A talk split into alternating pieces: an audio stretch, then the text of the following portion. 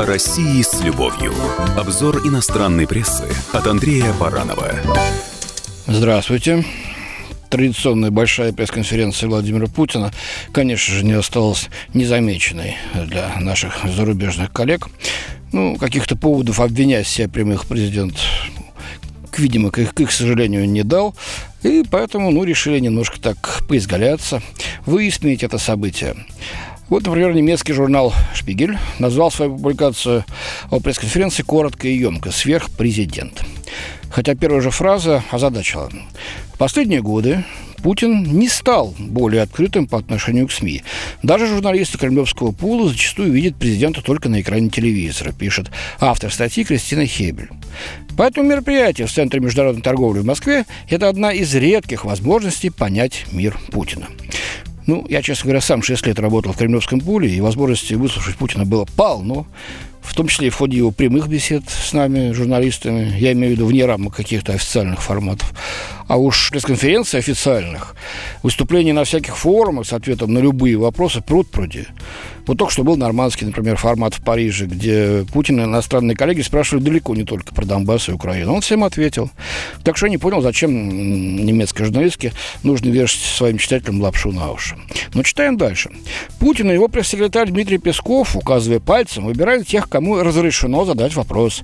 И, конечно, это мероприятие мало что предоставлено воле случая, говорит в статье. Ирония, да? Но ну, очень удивительная ирония, поскольку как раз представитель Шпигеля свой вопрос Путину задал на этой пресс-конференции, и ответ получил. То есть разрешено Шпигелю, значит, да? Немногим представителям критических русскоязычных СМИ предоставили слово, пишет дальше журналистка. Протесты в Москве, продолжавшиеся летом несколько недель, в четверг они остались неупомянутыми, а смелый вопрос журналистской русской службы BBC о, о бизнесе его дочерей президент быстро отмел. Ну, те вопросы, на которые ему задавали, он и отвечал –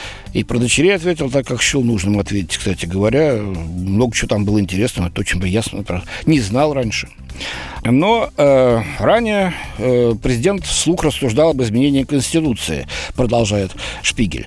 Теперь он говорит в статье о максимальных двух президентских сроках подряд, можно вычеркнуть это последнее слово «подряд». Э, то есть только два президентских срока и точка. И это сигнал, который он наверняка подает не случайно, ведь такой человек, как Путин, просто так не размышляет вслух.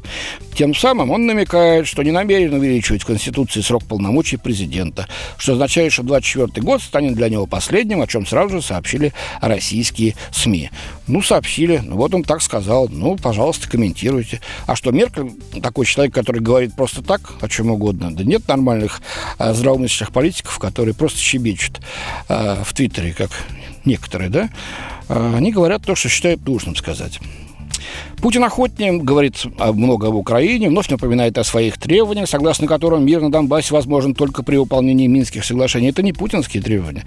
Это требования, э, значит, спонсорами которых, можно так сказать, дали гарантами, выступили в том числе и Меркель с тогдашним президентом Франции Оландом. Это они настояли на подписании Минских соглашений вместе с Путиным. И они их поддерживают тоже вместе с нашим лидером. Э, не новые утверждения Путина о выдуманных обвинениях против Трампа, Российские журналисты, в свою очередь, больше интересовали местные проблемы, и здесь Путин полностью входит в роль благодетеля, который он с удовольствием играет. Тогда его пресс-шоу превращается в часть социальной работы, однако его ответы чаще всего остаются расплывчатыми. Ну, честно говоря, были прямые конкретные э, ответы на вопросы, вплоть до того, что я обязательно займусь этим вашим делом. Вот, допустим, Боткинская больница э, старинная в Петербурге. Уж куда конкретнее-то.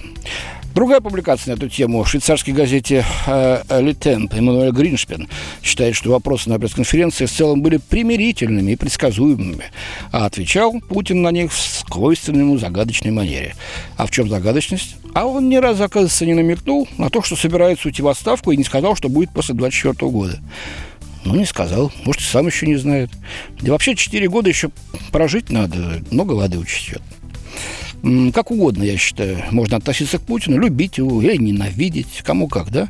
Но для меня, например, очевидно, что вот в своей пресс-конференции он продемонстрировал, что находится в великолепной физической и интеллектуальной форме. И вряд ли найдется другой мировой лидер, который столь же непринужденно, корректно и доходчиво смог бы общаться с двухтысячной журналистской братьей в течение четырех с лишним часов. Спасибо, с вами был Андрей Баранов.